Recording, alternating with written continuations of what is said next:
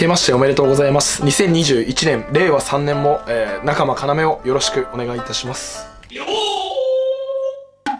緊急事態宣言が発令されます。まずはニュースを読み上げます。政府が東京など1都3県を対象とした緊急事態宣言について最短で7日木曜日に発令する日程を検討していることが分かった。国会や自治体との調整でずれ込む可能性があるものの、感染拡大防止に向け、できるだけ速やかに発令に踏み切りたい考え。年末年始でコロナの感染者が増えていることを受け、日本政府は早くて1月7日午前0時から緊急事態宣言を東京都、埼玉県、神奈川県、千葉県1都3県で発令することにしました。現在停止中の GoTo トラベルもおそらく引き続き停止となるでしょう。さて今日の動画ではですね、緊急事態宣言にまつわる注目すべき点、これを2点紹介したいと思います。1点目がですね、緊急事態宣言を清掃に使っている単なる政治構造、政治力学のお話。そして2点目、そもそも緊急事態宣言はいろんなリスクを考慮してまで本当に効果があるのかということです。まずは1点目、政治構造です。今回ですね、菅政権が緊急事態宣宣言の検討をするまでですね、誰がどう見てもですね、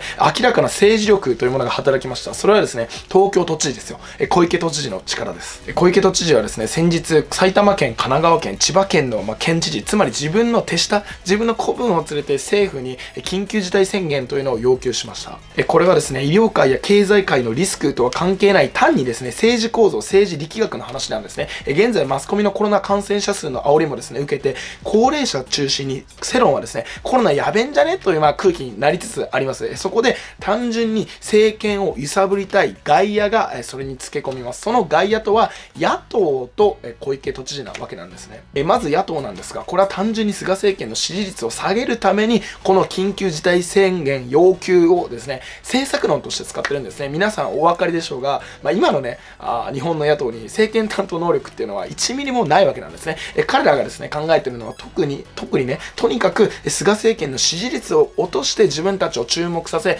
票を奪い取ってやる。もう本当にね、こう、これだけなんです。単純なんですね。野党にとって緊急事態宣言というのは、清掃の手段なんですね。えさて、では小池都知事はどうでしょうか？小池都知事はね、今までの小池都政のね、評価は別として、まあ、凄腕政治家です。いや、いや、政治家と言ってもいいかもしれません。小池都知事はですね、次の衆議院選挙でもしかすると、国政に出てくる可能性もゼロではありません。出てくるかもしれません。二階幹事長とのですね、え自民党との取引次第では、自民党をね、乗っ取るということも考えているでしょう。今回の緊急事態宣言っていうのは、まあ、小池都知事にとっては、清掃の具として利用できるぞと言って、まあ、世論の注目を引きつけて一気に自分のポイントを上げようとしているわけです。別にですね、これがいいとか悪いとかの話ではなく、単純に政治力学、清掃というものはですね、こういうものなんです。えさて、菅政権はですね、現在小池都知事や野党が緊急事態宣言発令しろコロナを抑えろとね、こう、一方はね、こういう煽られてる一方で、こっちはね、金を出さん、増税だという官僚の言葉、えー、これのね、板挟みになっています。今回の緊急事態宣言の発令っていうのは確かに医師会の熱烈な要請でもあるんですが、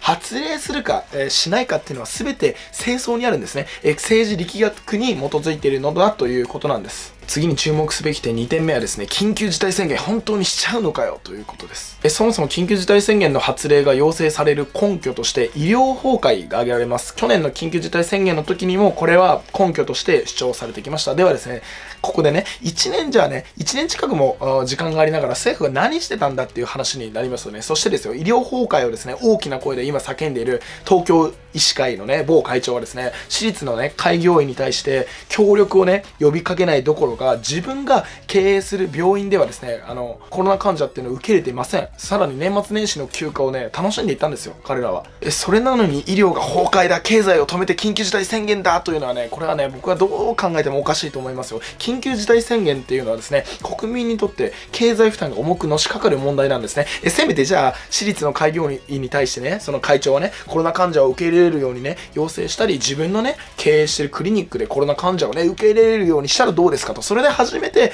緊急事態宣言なんじゃないでしょうか。ちなみに政府やマスコミはですね、経済の負の側面っていうのをほとんど今発表しないですよね。特にマスコミなんかさ、コロナのね、感染者数のね、増加ばかりね、こう、煽って報道してますが、毎日何件潰れてて、あの店がね、潰れて、毎日何件失業者が出てるかとか、毎日どれぐらいの人がね、経済区で、えー、命をね、自ら絶っているかとか、そういうね、この負の側面っていう、負の経済のね、側面を出さず、感染者の推移だけをね、まあ、強調していますよね、今。まあ、こういうことを言うとですね、僕言われるんですよ。命と経済どちらが大事なんだよと。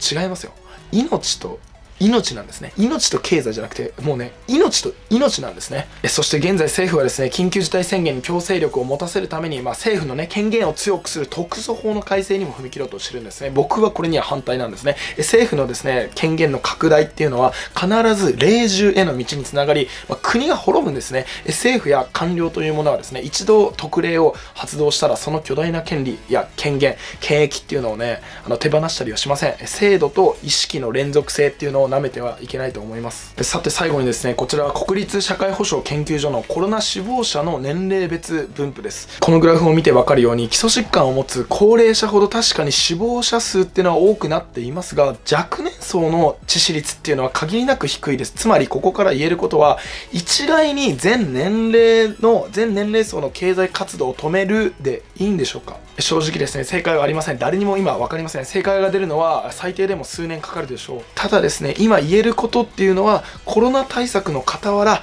経済を止めることでどれだけの人が苦しみ、えー、死んでいくのかこのこともですね同時に強く考える必要があるんだなとあ僕は思っている次第です。はい今日もご清聴いただきありがとうございました。最後にチャンネル登録と皆さんグッドボタングッドボタンお願いします。明日も日本の誇りを取り戻す。